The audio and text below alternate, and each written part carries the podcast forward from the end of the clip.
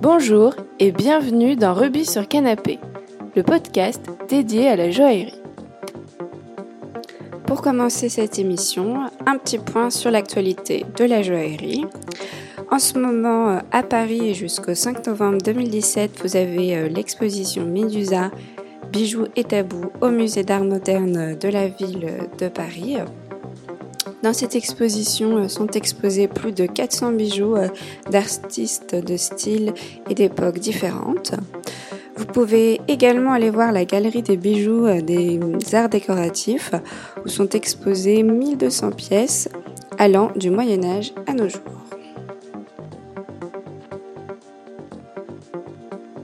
Aujourd'hui, j'ai le plaisir d'accueillir Didier Brodbeck avec nous. Bonjour Didier. Bonjour Claire. Je suis ravi d'être là et d'être. Ah bah ça me fait plaisir. Donc du coup, juste euh, pour rappeler à nos auditeurs, vous êtes euh, un expert de la joaillerie, journaliste, euh, auteur de nombreux livres comme le dernier Tanzanite Born from Lightning, et euh, de bijoux. Et vous avez été aussi, euh, si je ne me trompe pas, rédacteur en chef du magazine Dreams. J'étais le fondateur. Le fondateur de magazine Dreams. Oui, et puis aussi d'un autre magazine d'horlogerie qui s'appelait Heure Internationale. D'accord. Un des premiers magazines sur l'horlogerie. D'accord. Parce qu'à peu près en trois mois, il y a eu trois magazines qui se sont lancés alors qu'il n'y avait rien avant. Ah, c'est fou. Euh, c'est fou, oui. Alors il y avait 40 magazines sur les voitures et rien sur les montres. C'est les Italiens qui ont inventé euh, les magazines de montres. Il y en a eu trois ou quatre ou cinq. Et donc, en France, euh, tout le monde, enfin, plusieurs personnes ont eu la même idée. Et moi, j'ai créé euh, Heure Internationale. Après, il y a eu Montre Magazine. Et puis. Ah oui, du coup, c'était un peu le, moment où il fallait moment, voilà. et puis, après plusieurs années, un soir, je me suis, enfin, la nuit, je me réveille, je me dis, mais il y, a, trois magazines de montres et il n'y a rien sur les bijoux. Ah oui, c'était d'abord le magazine des montres. Des montres, après je me dis c'est pour les hommes, ça n'intéresse pas vraiment les femmes. les montres et les voitures, c'est un peu... Il y, a, 30 magazines. Comme les magazines de voilier. Voilà, bateaux et choses comme ça. Mm. Et je me dis, mais les femmes, il n'y a rien. il n'y a, que le L. Euh, les magazines de mode, mais rien sur les bijoux. C'est vrai. Donc, je me suis empressé d'aller euh, chercher un nom. Et donc, euh, j'ai déposé le nom euh, A World of Dreams, ah. qui va traiter que des montres et des bijoux pour les femmes. Donc, il y a beaucoup de bijoux, oui, beaucoup avec, de joailliers. Euh, c'était des avait quand numéros même... spécial or, spécial... Alors, il y, avait, il y avait d'abord l'actualité. Oui. On fait quatre numéros par an, un par trimestre. Et après, on a fait des numéros spéciaux. Donc, on faisait six numéros par an. Un spécial Brésil, un spécial or, un spécial perle, etc. etc. D'accord. C'est comme ça que j'ai fait, enfin j'ai rédigé, dirigé ce magazine pendant près de dix ans à peu près. Ah oui, mais du coup, vous étiez euh, déjà en fait dans les bijoux ou, bah, C'est-à-dire moi j'étais dans la publicité, et j'ai eu, euh, bon, j'ai fait la publicité pour les, toutes les grandes marques, euh, Gervais Danone, Le Sieur, Colgate, et voilà. Et puis à un moment donné, dans l'agence où je travaillais, ils avaient le budget Rolex et le budget de Beer, c'est-à-dire la collective des diamants, la campagne collective de diamants.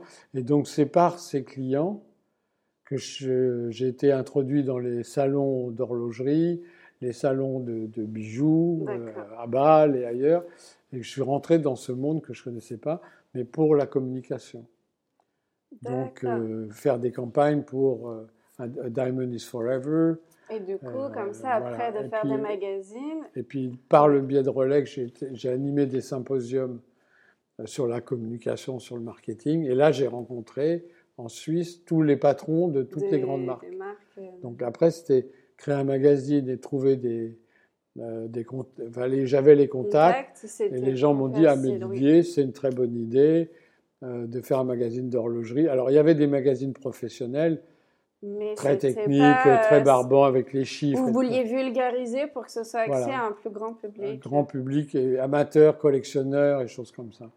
Donc les nouveautés, euh, faire l'histoire de Breguet, l'histoire de Rolex, mais pas euh, le nouveau mouvement avec le double ressort. Oui, oui, ça, ça ne s'intéresse pas. Bah, Ça intéresse les collectionneurs, ah mais... Et puis il y a les magazines professionnels qui s'adressent aux détaillants, qui vendent les montres. Alors là, il y a tout le, côté juridique, le côté réglementation, et non, pas nous. nous, c'était du rêve. Oui, c'est des visuels, euh, des choses extraordinaires. des montres, euh, comme moi, j'achèterais pas un magazine euh, avec le, camion Citroën, mais par contre, s'il y a un concept car, s'il y a un nouveau modèle chez Mercedes ou une Porsche en couverture, si on aime les voitures, on l'achète. C'était automobile classique à l'époque. Oui, parce que c'est juste beau et on a envie d'en savoir plus. des, choses qu'on ne pourra jamais peut-être s'acheter, mais au moins les voir. Euh, ah ben oui, on n'est pas obligé de tout avoir. Euh, Donc, euh, ben, c'est le principe de rêver. Voilà, c'était du rêve, on vendait du rêve. Les, les, magazines de mode montrent les collections. Ben, toutes les femmes qui les achètent n'ont peut-être jamais acheté une robe Dior ou bah Saint-Laurent, hein. ou, alors du prêt-à-porter. Ou alors en, en, en diffusion, en prêt-à-porter ou en seconde main. D'accord. Et du coup, après, en fait, euh, vous, êtes, vous êtes lancé dans les livres. Un, dans un alors, j'ai écrit en même temps, j'ai écrit des livres sur l'horlogerie. Euh, un livre sur l'horlogerie Made in France, un livre sur Abraham Loubreguet. Il n'y avait jamais eu de, de livres qui racontait la vie d'Abraham Lubreguel, qui est le plus grand inventeur d'horlogerie. Hein. Donc euh, j'ai fait pour une maison suisse un, livre. Et puis après, je me suis amusé à faire euh, des livres pour des clients euh, qui, qui trouvaient l'idée intéressante que c'était mieux de faire un livre qu'un catalogue. Bah, c'est vrai que... Parce que vous, les catalogues, vous les jetez au fur et à mesure.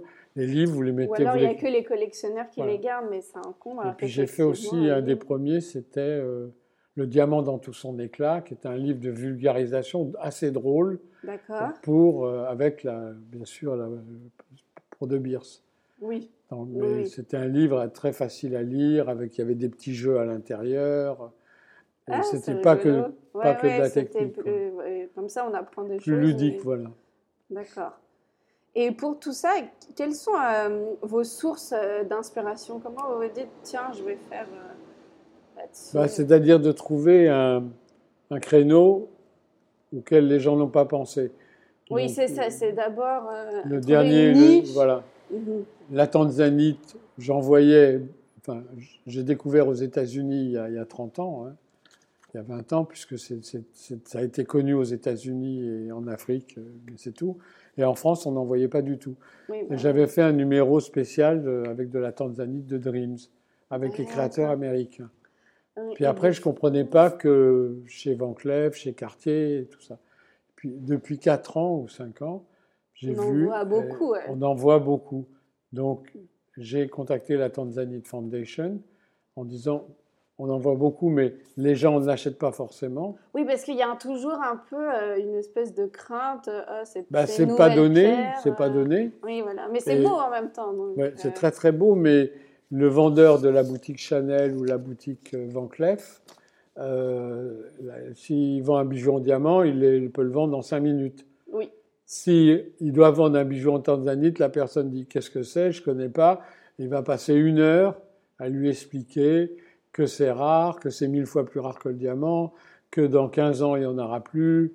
Et, voilà, donc c'est difficile à euh, vendre. parfois, les, les, grandes maisons, elles ont un peu une ligne à tenir et elles n'osent pas trop euh, en déroger parce que... Euh, bah, c'est surtout les vendeurs qui freinent. Les grandes maisons, elles aiment bien faire... Alors, maintenant, elles sont à la recherche de produits extraordinaires que les autres n'ont pas. Oui, c'est vrai que maintenant... Voilà, donc maintenant, les... Bon, Dior, Mhm. Euh, Victoire de Castellane, qui, qui, supervise toute la joaillerie Dior, mhm. adore les opales. Elle s'est lancée dans l'opale. On a vu des reportages partout dans le monde entier. Les gens qui sont dans le métier se sont dit mais, ah, ça y est, maintenant. Ça y est, c'est parti, puisque c'est Victoire, parce qu'on la connaît bien, que les gens regardent. Oui, alors qu'avant, c'est vrai que l'opale, c'était considéré comme le, la, pierre euh, des Américains, euh, un peu. Euh, oui, enfin, il y a même des légendes comme quoi ça portait malheur, enfin bref. Ah, bon? ah oui, oui, c'est pour ça que personne n'y touchait. Enfin, mais il y a plein de, de sortes différentes. Ah oui, oui, alors il y a, l'opale noire qui est la plus chère qui vient d'Australie, l'opale d'Éthiopie, l'opale blanche. voilà. Oui, avec des, euh, des patchworks un peu différents. voilà, euh, mais pour, le, pour cet ouvrage là sur lequel on travaille, euh, on, ne, on, ne, parlera que de l'opale noire provenance Australie. D'accord. Parce que les. Oui, histoire de, de, de, de, viser très haut l'image la, plus extraordinaire. de l'opale, parce que de toute façon, sinon c'est un peu et puis ça, ça, peut coûter beaucoup plus cher que le diamant. Hein. Quand on arrive à des, à des opales dans lesquelles vous avez un point rouge, ça augmente encore. Ouais, magnifique. J'espère qu'il y aura beaucoup de visuels. Euh. Ah bah, comme dans le, comme le, le même concept que la tanzanite. D'accord. Donc, euh, du coup, ça veut dire que vous allez prendre chez les joailliers. Euh, d'abord, je, je, ne prends jamais les bijoux pour des raisons de sécurité. Non, non, mais les, les photos. Je ah bah, c'est eux qui me les envoient. D'accord. Moi, je ne peux pas faire une photo. C'est compliqué, une photo de bijoux des spécialistes. Et puis, emprunter les bijoux, il y a des problèmes d'assurance, il y a des... Bon, donc je demande, vous être dans le livre Vous nous, envoyez, des photos comme ci, comme ça, haute def, voilà. D'accord, parfait. Mais du coup, vous, alors, quel est le, dernier livre que, euh, que vous avez lu sur les, sur les bijoux? Bah, C'est-à-dire, moi, je, je, regarde le dernier, c'est euh, le livre qui a été fait euh, pendant la, pour la Fashion Week sur la nouvelle ah, collection Piaget. D'accord. Et ils ont fait un livre. aussi un peu l'histoire de Pierre. Il y a toujours un peu, mais en fait, c'est le thème, puisque maintenant il y a des thèmes, c'est le soleil. Ils ont fait trois collections magnifiques, inspirées du soleil levant avec des lumières particulières, du soleil de ah, midi et du soleil couchant. Et donc, les pierres sont pas les mêmes, les bijoux sont plus le matin euh, plus lumineux, à midi ils sont encore plus brillants, et le mhm. soir ils sont plus dans des orangés, des couleurs comme ça. Ils ont fait un bouquin qui est exceptionnel pour cette collection. Ah oui, d'accord. Et, euh, et, du coup, parmi tous les, bouquins euh, qui existent, c'est lequel que vous avez le plus offert, qui vous a le plus marqué? Ben Moi, le, que j'ai fait moi ou? De ça peut être ah bah non, ça peut être non non celui que j'offre c'est en général c'est un livre sur la bah, j'ai offert celui sur la gémologie là qui a fait qui a été fait il y a pas très longtemps qui est bilingue D'accord. qui est assez praticable pour en comprendre les pierres et tout Ou ça. du coup on a le vocabulaire euh, anglais et Alors c'est très pratique, voilà, parce que c'est une page est en français, une page est en anglais. Effectivement, c'est très pratique parce que moi j'ai étudié la gémologie à Londres et du coup je connais tout le vocabulaire en anglais. il faut, et quand faut se procurer ce livre là. À Paris, euh, j'avais du mal à m'adapter au début euh, à comment on appelait. et là, il a quand même plus de 300 pages. D'accord. C'est-à-dire plus de 150 pierres analysées avec leur nom, leur spécificité, la dureté, etc. Et il est très, très facile à utiliser. Ah bah Donc euh, il y a un bouquin très, qui est très classique. Et du coup, le titre pour nos, bah, Ça doit être euh, Gémologie. Gémologie, euh, je pense qu'on le trouve sur Amazon. oui. Quelque chose comme ça. L'ING le distribuait. D'accord. moi, c'est là où je l'ai acheté. D'accord. Et est-ce qu'il y a une personne qui a, qui a fait naître en vous qui vous a vraiment motivé dans, dans ce milieu ou, pas vraiment bah, moi, Vous admirez beaucoup euh? bah, euh, D'abord les gens de Beers, avec qui on avait des rapports. Avec qui vous travaillez euh? Oui, alors le, mm. le, patron du marketing, beaucoup travaillé, puis on avait des, des moyens illimités. Ah oui, ça c'est sûr que ça et aide. et puis De Beers voulait faire une famille de gens qui travaillaient pour eux. Donc, oui, de fidéliser vraiment les gens les, les, les, gens des agences dans différents pays. Donc plusieurs fois par an, ils nous réunissaient avec les gens de, de New York, avec les gens de Londres, avec les gens d'Asie, avec les gens d'Espagne, d'Italie. Il y avait des bureaux enfin, dans pour les que tout le monde se pour, pour, Chacun échangeait ses idées. Donc on avait au moins deux séminaires par an, qui se faisaient toujours dans des beaux hôtels, euh, dans des endroits fabuleux et chacun disant moi j'ai monté telle opération, ça a très très bien marché. Et donc, et puis on s'échangeait et on reprenait aussi l'idée qui avait fonctionné en Australie ou qui avait fonctionné à Hong Kong. Et voilà. D'accord. Mais la France était un, pays, enfin un peu pilote, puisque beaucoup des créations mhm. pour euh, la haute joaillerie et pour le diamant, etc., euh, étaient faites au, bureau de Paris où je travaillais. Moi, je dirigeais l'équipe. Donc j'ai eu la chance d'avoir des créateurs et de faire des créations qu'on a vues au Japon, en ah Angleterre. oui, c'est bon. On travaillait avec des grands photographes, on travaillait avec des top modèles euh, ah, exceptionnels. Voilà, donc c'est eux qui m'ont mis. Qui, qui sont dit. voilà, parce que avant, avant de je j'avais jamais regardé une vitrine de joaillerie, c'était pas mon truc. Hein. Oui, c'est vrai que on n'arrive Moi, ce qui me plaît, c'est le, le, marketing. C'est de trouver des idées nouvelles. Oui. J'ai lancé la perle de Et de faire en sorte d'émerveiller du coup, que, les, gens. Euh, ah ben, on peut trouver une idée, très bon marché. Quand les gens de la perle de Tahiti sont venus, puis ça ne se vendait pas parce que c'était des perles noires que les gens ne voulaient pas croire. Enfin, on connaissait pas. Oui, puis peut-être euh, noir, ça a une connotation un peu de malheur. Euh. allez, alors on, connaissait dans l'histoire que c'était le seul bijou que la veuve d'un roi ou d'un tsar et tout ça pouvait porter. C'était des ah, perles noires pendant au moins six mois, si mes souvenirs sont bons. Du coup, le deuil. un peu le, la, Donc c'était une contrainte. Oui, puis le deuil, ça, voulait dire que voilà, c'était pas très agréable. Donc il a fallu gommer tout ça. Oui. Et puis euh, il y a ah ouais, donc ça c'est vraiment un travail de rentrer dans le dans la conscience des gens. Euh. Enfin, il y avait un, navigateur euh, très connu qui était ami de, des gens de Fred, qui était des, aussi des navigateurs, qui est mhm. venu de Tahiti ah oui, d'ailleurs, la Fred, la Manie, c'est pour ça que c'est. Voilà, alors ils, ont, ils ont, il avait rapporté des, les premières perles noires de Tahiti. Il les a montrées à Fred. Fred en a fait des bijoux, et là, j'avais pu les vendre. Parce, que, que c'était pas le bon moment, en fait. Non, mais personne ne voulait croire que les Japonais faisaient les rois de la planète avec les perles blanches et de voir. Alors, elles étaient très chères, parce qu'il y en avait très peu. Et les gens disaient, mais non, on ne connaît pas, c'est invendable. Et du coup, oui. Alors, euh, les gens de, de la Polynésie ont appris que j'avais travaillé pour le diamant, sont me dire est-ce que tu, tu, vous pouvez pas venir nous et faire quelque chose pour que ça se vende pour que, pour que, ça se vende et que les gens les achètent et alors comment quel était le processus du coup très très peu de budget de Beers on avait des budgets illimités on pouvait faire des soirées, on invitait les stars et tout ça. Là, très très peu. plus compliqué. Il fallait trouver l'idée qui n'était pas chère, enfin, qui pouvait être abordable. Entre, je sais pas moi, 2 millions d'euros de budget, on n'avait même pas 100 000 euros avec la perle. D'accord. C'est le prix de la perle. Qu'est-ce qu'on peut faire? Donc je me, je me suis dit, je connaissais un peu tout le monde, les joailliers de la place.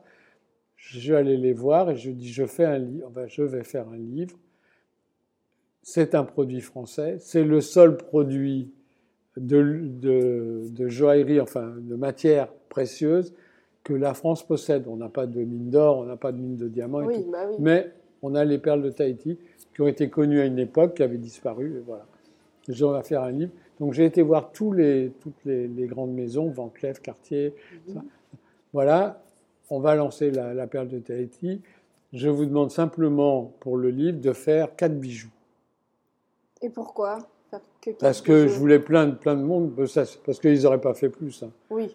non, pour mettre dans le livre, vous faites les quatre bijoux, et moi je vais faire le livre. Et donc le premier livre, on avait euh, peut-être une 18 joailliers. Et donc là, on l'a fait en langue française. Et on a donné le livre. Alors en plus, l'astuce, c'est que sur la couverture du livre, c'était le bijou du joaillier et on lui offrait. Ah, et donc on faisait des couvertures des couvertures personnalisées ah, avec mon, voilà sur tout ça. Et on leur en offrait 100 à chacun. Alors on a, je sais pas, on avait multiplié 20, 20, 20 grandes maisons par 100, ça faisait. Ça fait faisait 2000, 2000 exemplaires, un truc comme ça, qu'on a envoyé à toutes les rédactrices de la planète euh, qui travaille Vogue aux États-Unis, Tatler, etc., etc. On a envoyé ce livre à toutes celles qui écrivaient sur les bijoux dans le monde entier. elles sont toutes se dire qu'est-ce que c'est que cette perle dont j'ai jamais entendu parler? Et il y a des bijoux chez Cartier, chez Van Cleef, chez Boucheron, chez tout du coup, euh, tout de suite, ça, a pris de l'intérêt. Euh. Oui, puis on a fait des expos à Milan, à Bangkok et tout. Et on était dans les salons. Et, ça a pris comme. Alors, même au Japon, parce que Cartier avait envoyé le livre dans, dans les boutiques un peu partout, les Japonais ont dit, mais. Le quartier Japon a dit, mais comment les bijoux-là, on les a pas dans nos collections. C'est dingue, oui. Donc ils ont dit, mais on veut ces bijoux-là, parce que nous, au Japon, la perle, ils adorent les perles, et trouver après 100 ans de perles blanches, enfin une perle nouvelle. Et, donc, et je sais, puisque j'ai eu les chiffres, qu'ils ont vendu comme des malades. Les, ça s'appelait la collection La Perla. Et il y avait euh, ah, Voilà. Et le bouche à oreille a très très bien fonctionné. Et c'est vrai que Après, maintenant, on en les perles noires, euh, euh, c'est hyper beau et tout voilà. le monde Alors après, c'est vrai que la femme du président des États-Unis, Mauboussin, a offert à l'impératrice du Japon un bijou avec une perle noire, parce que avec un poisson parce que c'est emblématique, etc., etc. Donc il y a eu plein de choses. Et puis après, on a fait la Biennale des antiquaires, on a fait beaucoup d'opérations comme ça. Mais le début, alors si l'histoire était assez amusante, mhm. c'est qu'il y avait, disons, les 18 maisons, et les maisons qui n'étaient pas là, entre autres Van Cleef et Arpels, m'a appelé en disant, mais on n'est pas dans le livre. Comment ça se fait? J'ai appelé la secrétaire. Alors, Monsieur Arpels, hein, j'ai appelé la secrétaire, j'ai appelé telle personne, telle personne depuis le mois de mai, etc. Et en me demandant qu'on me rappelle, ah bon, mais pourquoi moi, mais parce qu'il y a un barrage. Oui, bah, je veux me parler à M. Harpels. Euh, parce que sinon, ça voilà, il vous rappellera. Ben, il ne m'a jamais rappelé. Donc là, on a pris la décision, trois mois après, d'en faire un nouveau. Et de 18 joailliers, on a ouvert au reste du monde. On avait la preuve qu'on savait faire les choses pas trop mal. Et puis peut-être que euh, d'ici là, il y avait d'autres joailliers qui s'étaient mis à en faire alors, alors voilà, alors on a fait venir des joailliers américains, des joailliers italiens, des joailliers. Donc le livre s'est ouvert et on a fait une deuxième édition un peu plus cosmopolite. Après, on l'a fait en version italienne pour les salons en Italie, on l'a fait en version allemande avec des expositions à la clé, on l'a fait en version espagnole, anglaise, ah. française, voilà. Et chaque fois, la avec la, couleur de la couverture. Bon, l'espagnol, il était euh, rouge. le français, il était bleu. Et de toute façon, la perle noire, ça se marie avec tout. Ah bah oui, puis après, ça, on, a fait, on, a fait, on a lancé la perle pour les hommes et tout ça, les bijoux. Hein. Euh, sais, le petit pendentif ou le, le machin en cuir qu'on met avec une perle. Voilà, donc euh, trouver des idées originales à chaque fois. Ouais, et ça, donc du coup, oui, c'est vraiment du marketing et parce que vous, en fait, à la base, vous avez fait une école de commerce. Oui, j'ai fait un, master à l'INSEAD. D'accord. Mais est-ce que euh, pour vous, c'était important ou euh, si c'était à refaire, vous le referiez plus et, En fait, qu'est-ce que maintenant, pour faire la même chose, vous feriez comme formation? Vous feriez la même chose? Non, non, je ferais la même chose. Moi, la, plus belle année de ma vie, ça a été euh, l'année que j'ai passée à l'INSEAD. D'accord. Donc, ouais, c'était ah vraiment formateur. et, euh, intense, et puis on est restés euh, tous groupés, tous les, enfin, on faisait tous les cinq ans, on faisait un voyage, on se retrouvait tous. Et cette année, c'était. Oui, donc au-delà de, de, ce que vous avez appris en termes euh, techniques, vous avez surtout rencontré des gens. Rencontré des gens, et on s'est jamais perdu de vue. Le parent de mon fils était partageait ma chambre à l'INSEAD. Ah Là, on, a fait les 50 ans, on, on s'est tous retrouvés en Norvège, puisque c'était le Norvégien qui organisait le voyage. Et puis là, le prochain, c'est dans deux ans et demi, parce qu'il y en a qui disparaissent. Alors, on raccourcit les délais.